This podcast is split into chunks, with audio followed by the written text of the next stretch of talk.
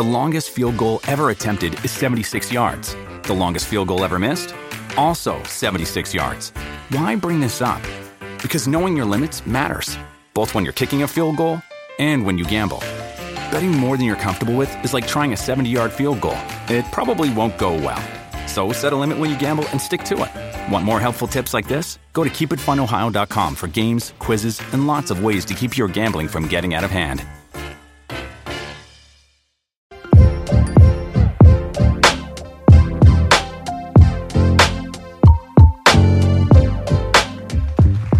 Bienvenido mi gente, bienvenidos a nuestro podcast Hablemos. Dios sea quien le esté bendiciendo en este momento. No porque esté escuchando este episodio, no es porque esté escuchándonos a nosotros. Dios te bendiga con toda bendición de lo alto. Esa bendición que no corroe como es el amor de Dios. La paz, la mansedumbre, la tranquilidad y el dominio propio.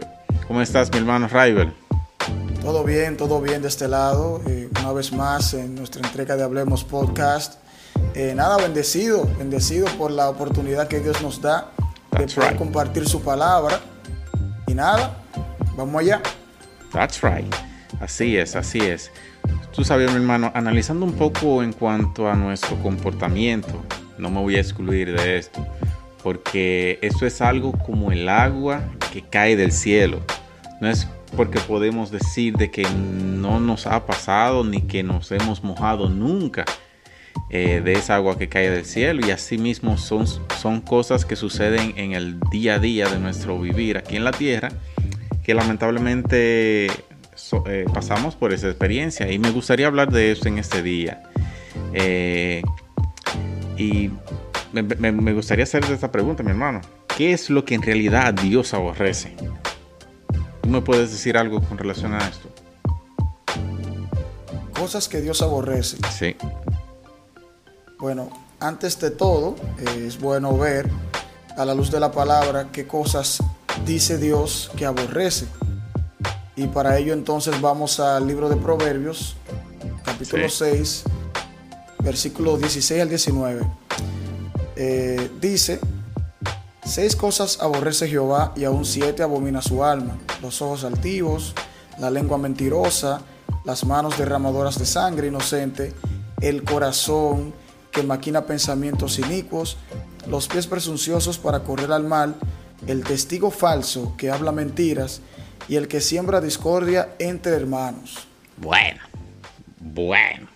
Esas son las cosas que el Señor aborrece. Eh, están claras, claras aquí en su palabra. Vamos, podemos irla analizando una por una. Sí, sí, sí, sí. Así sería lo mejor para que todos estemos claros de qué es lo que Dios en realidad aborrece. Porque lamentablemente vivimos en una sociedad la cual eh, expresa o simplemente eh, da a notar que Dios aborrece a unos cuantos y a otros no. Es decir, según tu favor a la sociedad, hay unos que dicen que en realidad eso Dios lo, según tus méritos y, según tus ayudas, eh, Dios no aborrece esa cierta persona, pero vamos a verlo conforme a, la palabra. Sí, claro que sí, claro que sí, porque no podemos tapar las cosas malas que hacemos con buenas obras. Exacto, eso no, exacto. Eso no procede. Entonces, si empezamos en el capítulo, en el versículo 16, donde dice, perdón, en el 17, los ojos altivos, la lengua mentirosa, las manos derramadoras de sangre inocente. En este versículo estamos viendo eh, los ojos altivos eh, representan una persona llena de orgullo, una persona que se cree capaz, eh, no se siente dependiente de nadie y entiende que no necesita a Dios. La persona que es orgullosa y, y es altiva de corazón menosprecia al otro y no lo valora sino que lo echa a un lado y Dios aborrece ese tipo de cosas. Y lo vemos en su palabra cuando dice que Él mira de lejos al altivo. o sea que lo que Dios le interesa que nosotros reflejemos es el carácter que reflejó Jesús cuando estuvo aquí en la tierra. que fue un carácter, fue, que fue exacto, fue un carácter de humildad, de, de mansedumbre, de templanza. También vemos aquí la lengua mentirosa. ¿Qué tú me puedes decir de la lengua mentirosa, Eric? Oye, oye, oye. La lengua mentirosa. Ay, Dios mío. Ay, Dios mío. lamentablemente tenemos que decirlo y eh, la lengua mentirosa es algo que nadie quiere tener un amigo mentiroso ni lengüetero como se le conoce en, la república aquellas personas que les gusta el chisme el siempre el, el, estar comentando y estar eh, no solo comentando porque eso es otra cosa que tenemos que aclarar ¿ah? Tú puedes hablar, tú puedes comentar con relación a una persona, pero ahora cuando el chisme es para eh, destruir la imagen de esa persona, cuando estamos hablando eh, o insultando a esa persona detrás o cuando esa persona no está, ahí es donde empieza el chisme. Eh, un pequeño ejemplo, vamos a darle, River, ¿sí? Ok, adelante. Ejemplo, una persona acaba de llegar a una fiesta y dice, wow, pero mira, se, pero se ve bien ese joven de verdad, mira, se ve, se ve como con un carácter eh, de verdad representante. Eh, se ve como con un buen carácter, una, manera positiva se ve. Pero ahora cuando se le dice, hmm, ¿y este qué es lo que se cree? Este se cree la para del grupo, este se cree el único en el, barrio. él llegó y, él se cree el papi champú. Dímelo tú, Raibel, dímelo tú. Hay una gran diferencia ahí. Claro que sí, hay una gran diferencia. Y claro, podemos decir qué es lo que... Eh, ¿Cómo fue la pregunta? Eh, la pregunta, o sea, no, la pregunta de las cosas que aborrece, que aborrece el Señor y dentro de las cuales tú estás ahora mismo tratando sobre la lengua mentirosa. Sí, o sea, tú estás... Exacto. Exacto. Ahí es Se donde te fue la guagua, ¿qué fue? Sí, sí, me, quedé, me quedé en esos dos ejemplos, me quedé en esos dos ejemplos. Pero vemos, pero vemos eh, ese gran, ese gran comportamiento de esa persona los chismosos, es decir, esa persona que le gusta destruir esa personalidad.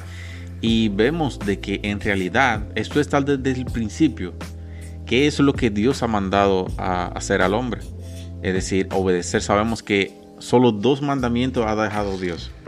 Eh, desde el Nuevo Testamento vemos que solo dos mandamientos ha, ha, dejado. Amarás a Dios sobre todas las cosas, con toda tu mente, con todo tu corazón, con todo tu ser y el segundo es similar. Y dice, ama a tu prójimo. Si tú amas a tu prójimo, tú no vas a hablar mal. Si tú amas a tu prójimo, tú no lo vas a destruir. Si tú amas a tu prójimo, no le vas a hablar, no vas a hablar mal de, a su espalda. Pero mira, hay algo muy importante eh, que podemos decir con relación a los chismosos. Eh, vemos de que el carácter de una persona que le gusta chismear o hablar mal de una persona a su espalda es porque tiene un dolor. Es porque tiene una, una espina, sea causada por esa persona o por otra. Pero sabemos de que esto está mal. Y lo que está mal tenemos que corregirlo, claro. Aun cuando nos duela. Sí, claro, pero no, no, no, no, podemos, no podemos englobar la lengua mentirosa solamente al chisme, porque mentira es mentira. Mentira es tú también eh, decir algo. Exacto. Eh, eh, algo tergiversado. Sí. Eso es mentira también. O sea, Dios aborrece la mentira. Dios no le gusta la mentira. Exacto. Entonces, siguiendo con el segundo versículo, en el versículo 18 dice, el corazón que maquina pensamientos inicuos. Oh, no, perdón, perdón nos faltaron las manos derramadoras de sangre inocente. ¿Quiénes son esos? Oh, pero imagínate, todo aquel que atenta dañar a una persona, eh, como lo dice la palabra, inocente y se deleita en hacerle mal a alguien que no ha hecho pecado, no ha cometido nada, nada malo, Dios lo aborrece. Y un ejemplo claro, un ejemplo claro. Sí.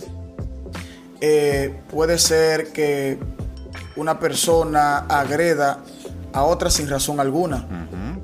Que tú por un enojo que tuviste en tu hogar, te aparezcas en el trabajo y, agredas a una persona eh, de una manera eh, violenta y sin esa persona tener ningún tipo de, de culpa de lo que te está pasando, o sea, es inocente frente a la situación que tú tienes. Entonces tú le estás haciendo daño y Dios aborrece ese tipo de cosas. Claro, en su extremo, el matar a una persona que no, que no, que es inocente, que no ha hecho nada malo. Y de hecho eso lo vemos en el pueblo de Israel cuando, cuando ajustician, por así decirlo, a Jesús. Jesús no había hecho nada malo, solamente Jesús había guardado la ley a plenitud, cumplido la ley a plenitud. Sin embargo, el pueblo hizo algo que Dios aborrece, que fue derramar la sangre de un inocente, en este caso la sangre del cordero inmolado, que era Jesucristo, que en este caso obviamente eso tenía que pasar.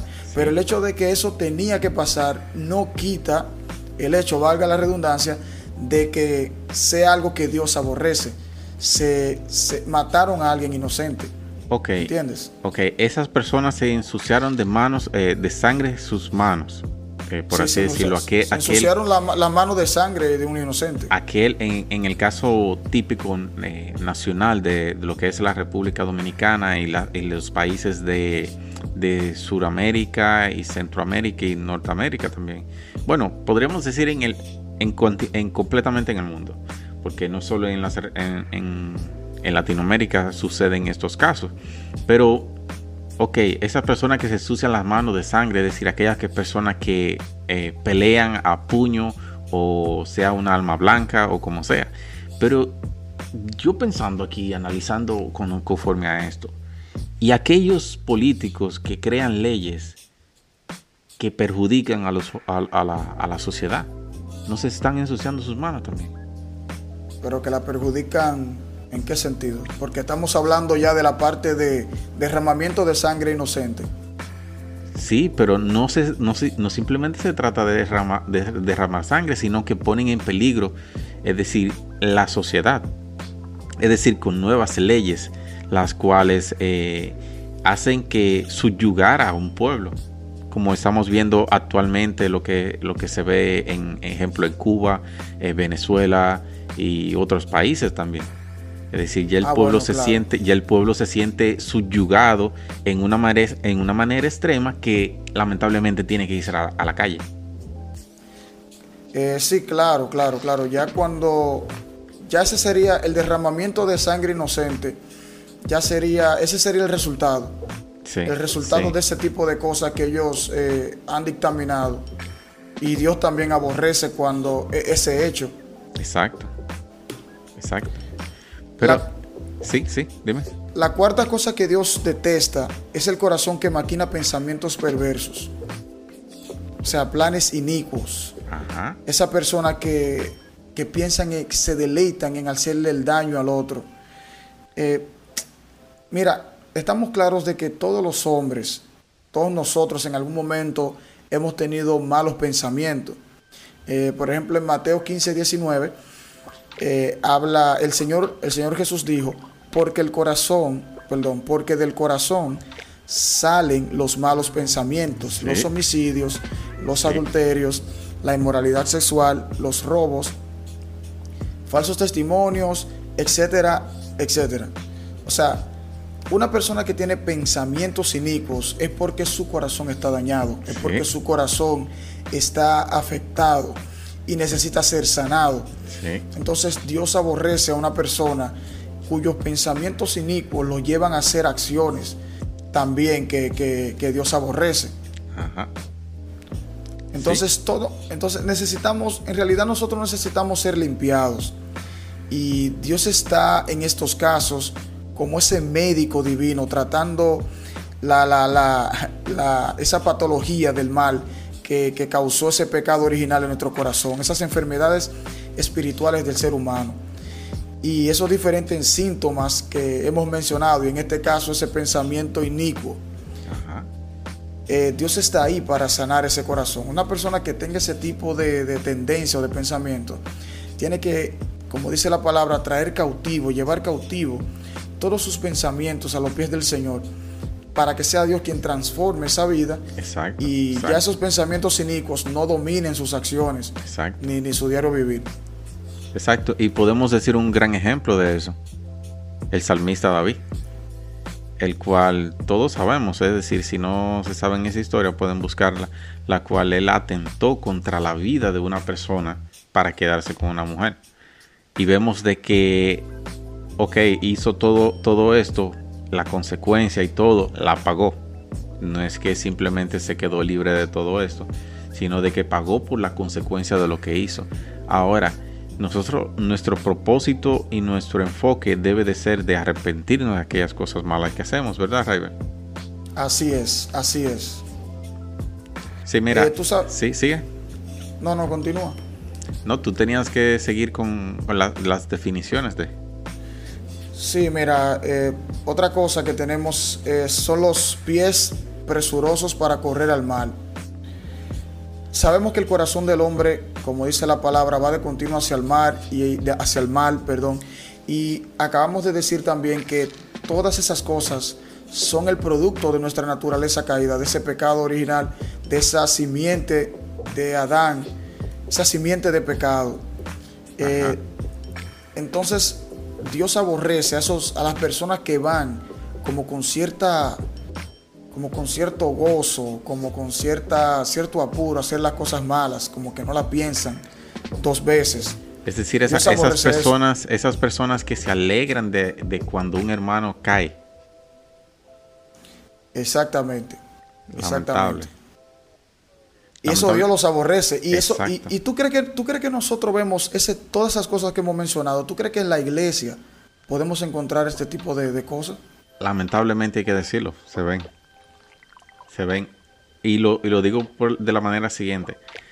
Está y sucede porque no vamos a ocultar de que en la iglesia hay personas las cuales no se dejan transformar hacia el carácter perfecto de Jesús. Es que no se dejan. Eh, y lamentablemente la iglesia no es un imperio o una dictadura a la cual eh, se le diga usted se somete o se va de la iglesia. No, la iglesia no es así.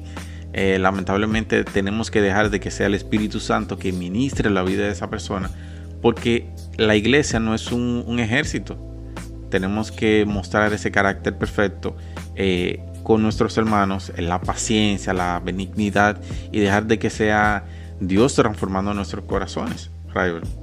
Sí, claro, porque mira, en la iglesia, la iglesia no está llena de santos, ya eso lo hemos dicho anteriormente. La iglesia está llena de personas que necesitan ser transformadas y por eso eh, cada uno lucha con diferentes cosas.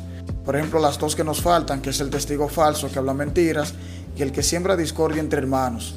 Mira, puede que, puede que mi, eh, yo tenga cierta inclinación a sembrar discordia entre hermanos.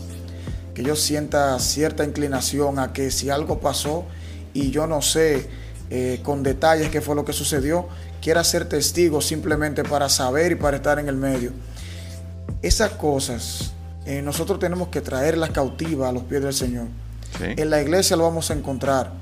Y con esto no quiero decir que tenemos que, juzgarlo, tenemos que, que, ajusticiarlo, porque Dios es quien se, encarga, quien se encarga y tiene la justicia en sus manos. Pero nosotros como hermanos en Cristo, si vemos a alguien que tiende a sembrar discordia entre los hermanos. Eh, entiendo que con amor podemos acercarnos y tratar de explicarle que las cosas no son así. Que la Biblia dice que mientras esté de nuestra parte tenemos que estar en paz con, Dios y con todos los hombres. O sea, hay que, hay que estar en paz mientras nosotros podamos. Entonces, si está en tus manos el traer paz, si está en tus manos el tú resolver un problema, como decimos aquí, no le eches leña al fuego, no le eches leña al fuego. y sin embargo, lleva ese amor, ese carácter de Cristo que, como tú mencionaste ahorita, que es quien, quien susana la situación, que es quien la, que, hace que esas mareas, esa marea mengue, se, se calme. Como dice la palabra, que la blanda respuesta calma la ira. Así es. Entonces, nosotros como y de hecho, también dice la palabra que nosotros tenemos como ese mensaje como de la reconciliación, esa, esa palabra de la reconciliación que nosotros tenemos que llevar en el corazón. Si nosotros realmente estamos llenos de ese evangelio, estamos llenos de Jesús. En el momento en que vamos discordia entre nuestros hermanos, tenemos que ir en pos de resolver si está en nuestro poder hacerlo. Exacto. Porque, otra cosa, otra cosa es, Rival, de que, que hay muchos que no se quieren someter. Hay, algunos que no quieren escuchar cuando se le quiere corregir. Hay algunos que no quieren eh, obedecer cuando se le dice, hermano, está haciendo la cosa mal. Dice su hermano, tiene que amarlo, tiene que... No, no, ¿para qué él? Y ya ustedes saben el drama que se arma. Sí, y mira, yo para culminar quiero decir lo siguiente. Eh, tratemos de entregar nuestro corazón al Señor, de por completo entregarle todas las áreas de nuestra vida a Dios, porque Él es quien tiene el control, el corazón es engañoso. Y el resultado de un corazón que está corrompido eh, son las cosas que hemos mencionado, son las cosas que aborrece el Señor. Eh, doy gracias a Dios y, dar, y denle gracias a Dios y de todas las que están ahí eh, no cometen ninguna, pero aquel que ah, comete una o dos, eh, no estamos aquí para juzgar, simplemente para decirte que ese tipo de cosas se pueden entregar por completo al Señor y todas esas están en tu corazón. Entonces, entreguémosle el corazón a Dios para que sea Él quien realmente tome el control y las riendas de nuestra vida. Y esas cosas que aborrece el Señor, por medio de su poder y su autoridad, van a, pasar a un segundo plano en nuestras vidas. y así podemos, vamos a poder vivir una vida conforme a la que Él eh, demanda de nosotros. Y eso, que no, te creas, si no, eh, si no cometes ninguna de estas, no te creas de que, ah, ya estás excepto de esto, o que estás excluido, ah, que te sientes bien. No, ten cuidado, tenla más presente aún. Y mira, y concluyo diciendo el Salmo 34.13, donde dice, guarda tu lengua del mal y tus labios de hablar engaño. Mi gente, bendiciones. Este ha sido un episodio más de Hablemos Podcast. Pueden escucharnos en las redes, en las diferentes plataformas de audio. Eh, y este contenido, bueno, ya está en YouTube. Así que nada, Pueden también verlo, escucharlo como deseen. Eh, pueden seguir compartiendo nuestro mensaje. Y estamos aquí por si desean de que creemos otro tipo de tema. Así es, Rival. Así es, chicos. Gracias por compartir eh, y por estar con nosotros en este momento. Compartan nuestro contenido. Y nada, Dios le bendiga mucho y hasta una nueva entrega de Hablemos Podcast. bye. bye. bye.